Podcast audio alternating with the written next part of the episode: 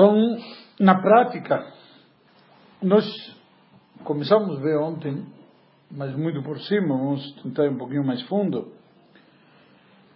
O objetivo do homem, praticamente na face da Terra, que um, a guerra constante, por assim dizer, entre o bem e o mal, a matéria e espírito, luz e escuridão, onde de alguma maneira a gente expressa que a matéria é o mal e o espírito é o bom.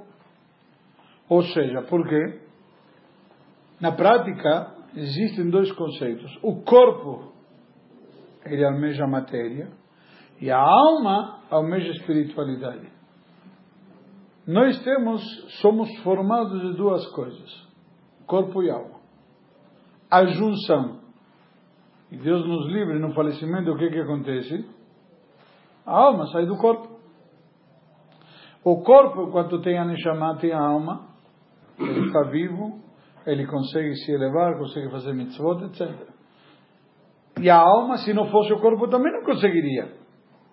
Ou seja, na prática, tem uma grande discussão na halakha, se no mundo vindouro terá comida, bebida, o que, que significa a vida no mundo vindouro, como se fala. Então se traz que justamente haverá a ressurreição dos mortos, que haverá, como chama, uma vida eh, corpórea. corpórea. Por quê? Porque Deus não fica devendo nada para ninguém. E uma vez que a Neshama vai ter a recompensa pelo cumprimento das mitzvot, porque ela cumpriu, mas se não fosse pelo corpo, a Neshama não conseguiria colocar tefilim. Precisa de um braço para colocar tefilim. Precisa de uma mão para dar tzedakah. Precisa de um coração para dizer tem um bom coração, amar o próximo. Tem que ter um bom olho para poder olhar bem as coisas, e assim por diante. Então, temos que ter o nosso corpo para poder, como chama? Cumprir com as mitzvot. O pensamento faz parte do corpo? Não. Mas precisa do corpo para pensar. Então, na prática, o corpo também tem recompensa. Nós chegamos a falar que Deus, está escrito no livro Yom Yom, toda a função do homem é reverter o processo de Deus, entre aspas. Deus do Espírito criou matéria e disse Deus, seja a luz. Disse Deus que seja o céu e a terra. Ou seja, da palavra, que é algo abstrato, ele criou a matéria. E a função do homem qual que é? Da matéria criar espiritualidade de novo. Através de transformar a matéria em algo espiritual. Quando você vai comer um alimento e faz uma brachá por ele, você utiliza a energia do alimento para servir a Deus, para poder ter forças, para poder cumprir com tua missão, inclusive de sustentar a família. Então você está transformando tua matéria em, em algo espiritual, algo nobre, um objetivo, um destino. O exemplo mais famoso simplesmente quando você pega um couro de um animal, trabalha ele, elabora ele, processa, e faz um pergaminho. Sobre ele escreve 22 linhas de forma determinada, que são os dois primeiros parágrafos do Shema Israel. E isto vira uma mezuzá. Na hora que virou uma mezuzá, o que, que você fez com isto? Reverteu o processo. Continua tendo matéria, mas deixou de ser coro para passar a ser mezuzá. E, na, e o conceito de mezuzá já não pode ser jogado fora, tem que se, se, se estragar, tem que ser enterrado, etc. Deve ser ter devidos cuidados com isto e assim por diante. Ou seja, você transformou, por quê? Porque ele adquiriu, ele, como se tivesse plasmado lá uma energia espiritual que de alguma maneira mudou o conceito. Ok? De fato, isso é uma coisa interessante, é o que nós fazemos quando consagramos algo. O que, que fazemos quando consagramos? Espiritualizamos. Ou, elevamos, espiritualizamos, transformamos num nível superior. Então, por exemplo, quando você faz, quando, por exemplo, um exemplo prático, o etrog. O que, que é o etrog? Uma fruta. Uma fruta de cidreira. Azedo, tudo mais. Se você compra um etrog, que está passul, veio para Sukkot e estava passul, ele teve um defeito, não? Você pode pegar ele e fazer dele um suco para caipirinha? Pode. Qual é o problema? Se ele estivesse kasher, você também pode usar para caipirinha, peraí. Só que se você usou ele com as outras espécies, e sobre ele fez uma brachá fazendo uma mitzvah, acabou de, de adquirir uma conotação diferente. Se transformou no quê? Num objeto de mitzvah. Já não posso jogar fora, não posso deixar extrair. A gente guarda depois e queima, ou faz geleia, ou queima junto com as espécies de, de etc. Está claro? Então, esse conceito, basicamente, e, talvez dizer que isso sintetiza toda a função e a missão do homem no mundo.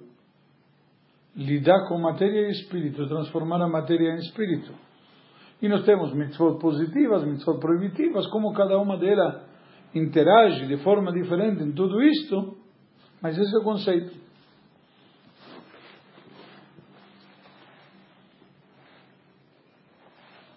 Então, nós devemos entender que existe na prática dois lados, o lado de santidade e o outro lado. Na prática, nós chegamos a mencionar onde, inclusive, não necessariamente temos no judaísmo, conforme a Torá, dois lados que nem uma moeda, cara e coroa. Ok? Por quê? Quando nós falamos de cara e coroa, ou é um ou outro. No judaísmo, de alguma maneira, podemos dizer que temos um terceiro nível. Ou seja, não todo é permitido ou proibido. Ou seja, ou é permitido ou proibido. Mas santidade, o que não é santidade, não necessariamente é proibido. Não sei se dá para entender o conceito. Então a gente fala santidade e outro lado. Por exemplo, estamos aqui agora estudando a Torá. É, um, é uma consagração do nosso tempo certo? Nosso tempo está se transformando em algo nobre. Tem utilizado o tempo para fazer algo proibido. Ficar falando mal do próximo. Aqui, sabe? Escalpelando o cara. Isso é proibido. Mas podemos estar aqui falando de futebol. No meio, no meio... Ou seja, não é algo proibido necessariamente, mas também não é algo nobre. Não sei se dá para entender, mas Agora, no conceito a rigor, conforme a Kabbalah traz, isso se chama de como de Sitra Achara, o outro lado. Porque não é santidade. Não necessariamente é algo proibido, mas não é santidade. Ok? A pergunta é muitas vezes, então, onde eu estou? Estou no lado de santidade ou estou do outro lado? A pessoa diz, ah, mas não estou fazendo nada proibido. Tá bom. Mas também não está fazendo nada sagrado. Não sei se dá para entender. Sim. Ou seja, essa linha, essa, essa linha tênue de que não é proibido, mas também não está fazendo a mitzvah, não está fazendo nada. O cara que está, a pessoa que está fazendo nada, fica, não estou a fim de fazer nada. Não necessariamente está fazendo algo proibido. Ok? Isso tem implicações, não quero entrar mais fundo nisso, tem implicações muito interessantes no conceito de como isso fica e como lidamos com isso em relação à vida da pessoa, em tudo que a pessoa tem para fazer, um objetivo na vida, etc. e demais. Isso vamos deixar para uma, uma próxima. Porque ninguém faz o dia todo, nenhum e nem outro, né? Nenhum, o dia todo, o dia É o que significa nenhum e nem outro? Você nem faz o o dia inteiro é. Coisas sagradas e também não, não faz, não está do outro lado o dia todo. O que, que é outro lado? Falando, do outro lado está. Do lado? Do outro lado está. Não, não. O erro, talvez o erro, é, é que o outro lado. O outro lado não significa. Mas o outro lado não entenderíamos o que, que é outro lado. Ah. Transgressões. É, é transgressão? Não, não isso não é que estamos dizendo. Então. Mas você não fez nada. Mas não transgredi. Você não fez nada, você tem o tempo livre. Estou à toa. Mas, ficar, não, calma, ficar à toa. O dia inteiro ficar à toa e ninguém fica. Não, você não dirige uma fábrica. Sim. Eu te garanto que se você deixar os funcionários, vai ter muito que vai ficar à toa. Sim. Certo? E eu acho que alguns deles ficam à toa um período que a gente nem consegue é, medir, medir. Às vezes, o à toa, entre aspas, é um momento que você precisa para relaxar. Sim. Para, como chama? Se revigorar, desligar um pouco. Depende do trabalho que você faz, a função que você desempenha. Um médico está tenso numa cirurgia, ele precisa de um break. Não sei se a cirurgia permite, mas ele precisa de um determinado break. Imagina, a gente ouve que entra médicos em cirurgia de 8, 10, 12 horas. Como aguenta? Desculpa, não vai nem no banheiro? Ou seja, de alguma maneira, não são 12 horas de, como se diz, trabalho ininterrupto. Sim.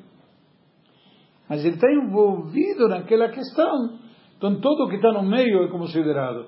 12 horas, ele também tem que parar tomar um cafezinho, alguma coisa, não sei como que fazem.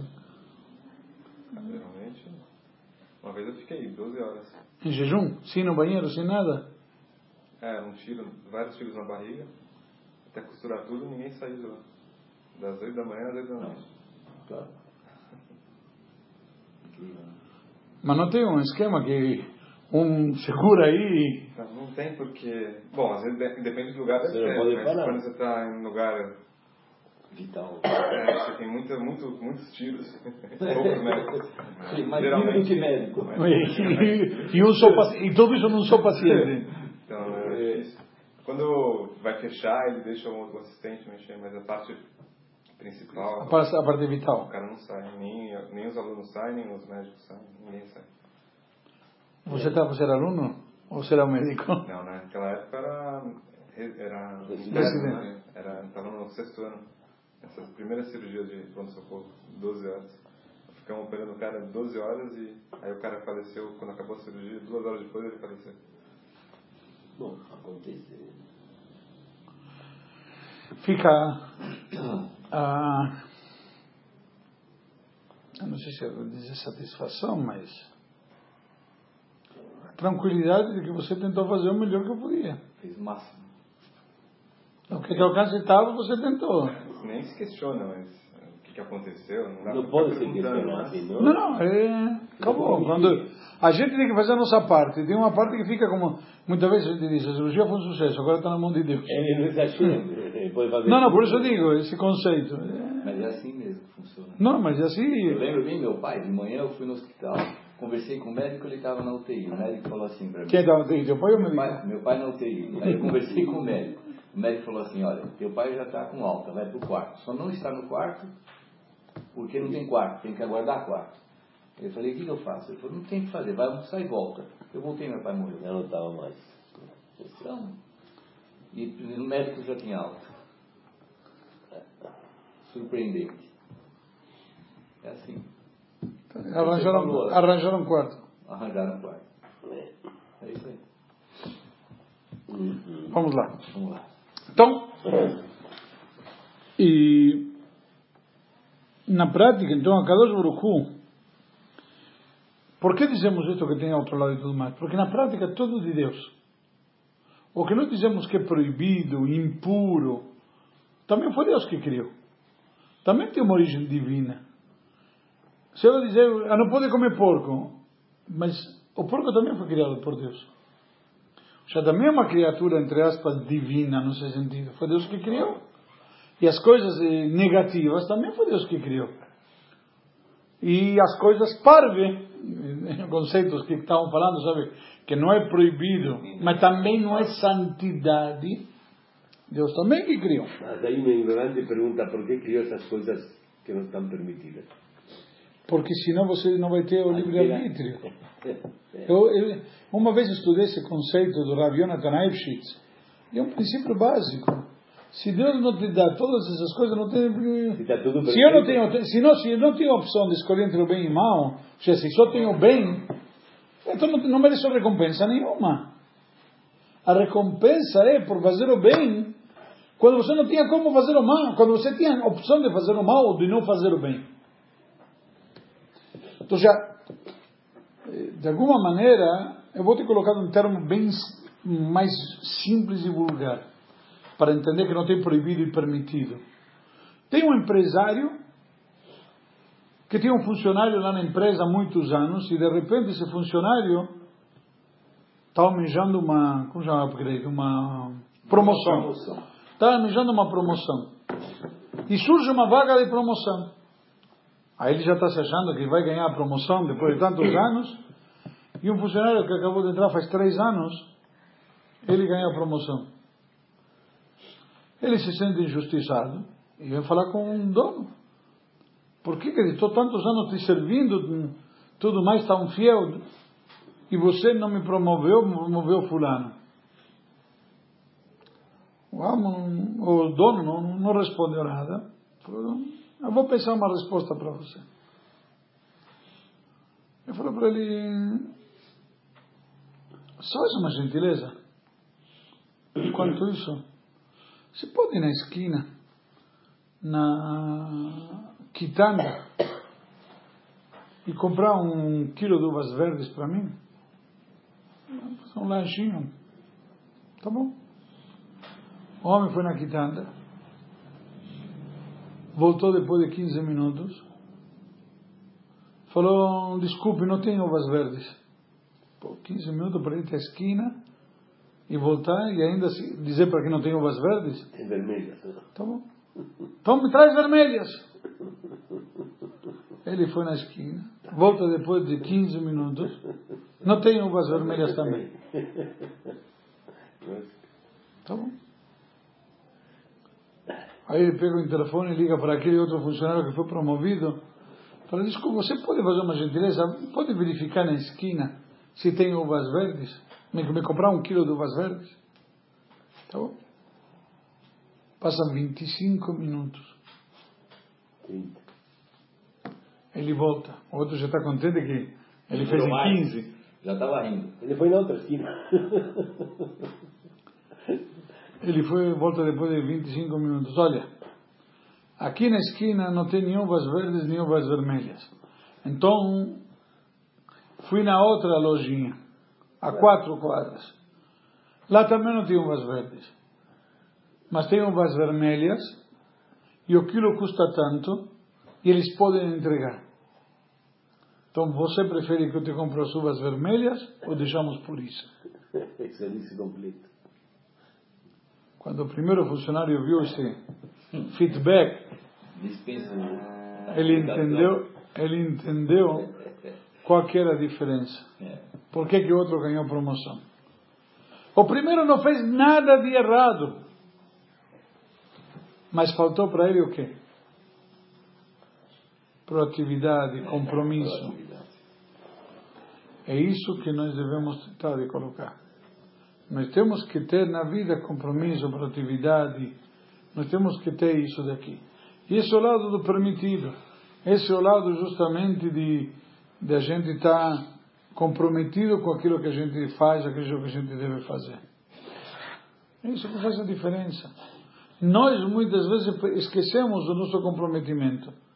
E mal, mal, ou, ou, ou, não mal, a palavra não seria mal, erroneamente catalogamos tudo como permitido ou proibido. Mas mesmo dentro do permitido tem, em Hassidut se explica, tem tudo que, o que não posso, não posso. E o que posso, devo. Não sei se.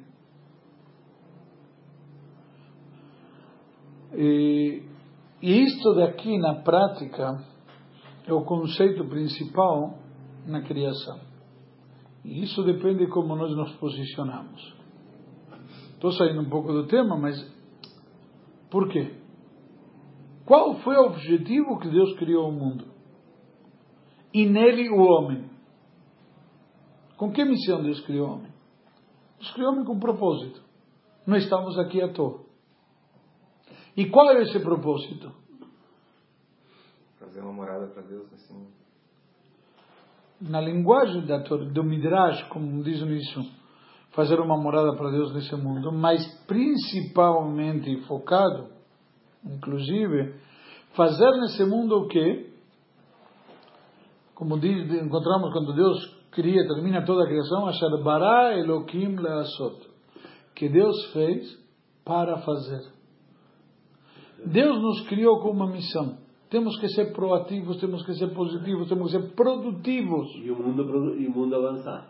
Agora, Se você está lá e você é uma engrenagem nessa grande máquina chamada mundo e você não está funcionando, Está parada. está parada, você vai dizer, ah, mas não estou, não estou estragando nada. Mas também não estou fazendo nada. Mas talvez a maquinária, se uma engrenagem está na máquina Não com uma missão, ela termina atrapalhando. Ela pode pensar, não estou fazendo nada proibido, então já é suficiente. Mas na prática, como chama? O pass, passivo, estar passivo, positivismo? Não, passividade. Passivo, passivo. Essa, ou seja, o fato de você não fazer o que você poderia ou deveria, isso já por si só também é algo negativo. É algo muito errado. E nós devemos nos engajar e nos encaixar nisso daqui. Temos esse compromisso, essa obrigação. E todos e cada um de nós devemos estar em, ter essa consciência. Então, por isso que podemos dizer de alguma forma, pô, a Kabbalah radical, quando diz que tem santidade e outro lado. Porém, mas pode- outro lado não é necessariamente, não é necessariamente proibido. Não é proibido, mas de uma forma um pouco sutil. Quando numa empresa fazem curtos, custo, corte de custos e mandam funcionários embora. Eles deixam o que é necessário para a empresa funcionar. Se você está lá é porque você é necessário. Na hora que você não faz o que precisa fazer, você está atrapalhando. Porque alguém está contando com o teu serviço. Alguém espera que o que você tinha que fazer seja feito. Você está lá toa também, você está dando prejuízo para a empresa, que a empresa te paga para você não fazer nada. Talvez não. Ah, não, talvez nesse momento a empresa não tem serviço. Tem, o cara, tem a pessoa que controla o almoxarifado. Se nesse momento não chegou mercadoria, ninguém veio pedir nada, ele está lá lendo uma revista. Não, aí sim. Então vai ser um trabalho que você vai remunerar proporcionalmente pelo que ele representa na tua empresa, mas não necessariamente ele tem alguma coisa para fazer. Calma.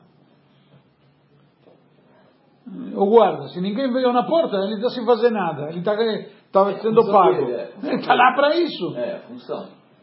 O, o ponto aqui é aquele que tem uma função e não, não desempenha a desempenha, função que tem que Eu desempenhar. estou falando desse caso. Perdão, é isso que eu estou dizendo. Ele tem Entendeu? a função, não desempenha. Quer dizer, ele está recebendo o salário no fim do mês e não desempenha a Não é isso, isso até aqui também não é problema. Por quê? Porque o problema, o maior prejuízo não é que recebe salário sem trabalhar. Porque outros recebem salário sem trabalhar, calma. Outros recebem salário sem trabalhar e não atrapalham. É que ele está lá para fazer uma função e quando ele não faz, a máquina para. Sim.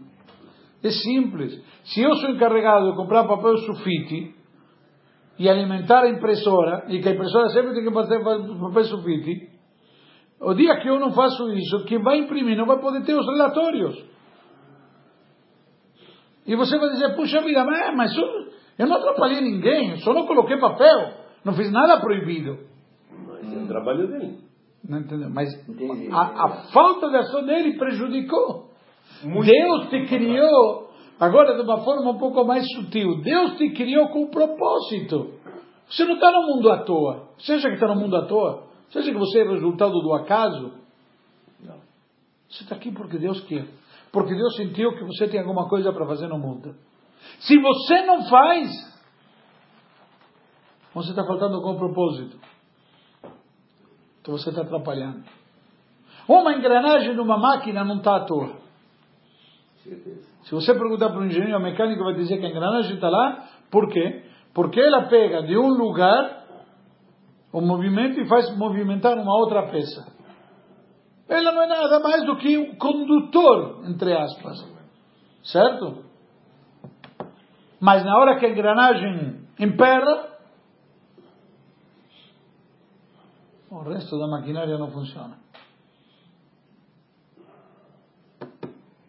Lembra quando tínhamos a corrente dentada no carro? Sim. Quebrava a corrente dentada, o motor não funcionava. Ficava na rua. Só que ninguém fazia revisão preventiva, De trocar a corrente. trocar a corrente Mas- enquanto ela funcionava. Mas por que isso? Ela não é mais do que uma corrente, poxa, ela não é um motor. É. Mas acabou. O maquinário inteiro parou. Para trás e para frente. A mesma Você coisa. tem uma. Lá- Deu, perdão, dá para entender? Não é que ela está atrapalhando, ela não Sim. está lá ajudando. Se você não ajuda, você atrapalha. Em português o pessoal diz muito ajuda que não atrapalha. Nós aqui em Hassidut dizemos que não ajuda, atrapalha. Tem que ajudar. É simples. Quem não ajuda, atrapalha. É Isso nós temos que ter muito claro. E essa grande sutileza que surge quando nós discutimos este assunto de permitido ou proibido, ou, melhor ainda, santidade ou não santidade. Não é santidade, já está fora do rumo.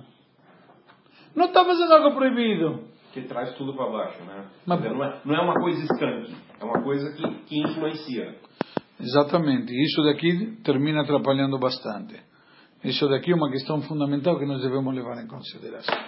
Qual é o propósito e o sentido e qual a nossa função dentro de toda essa engrenagem, dentro desse maquinário chamado mundo?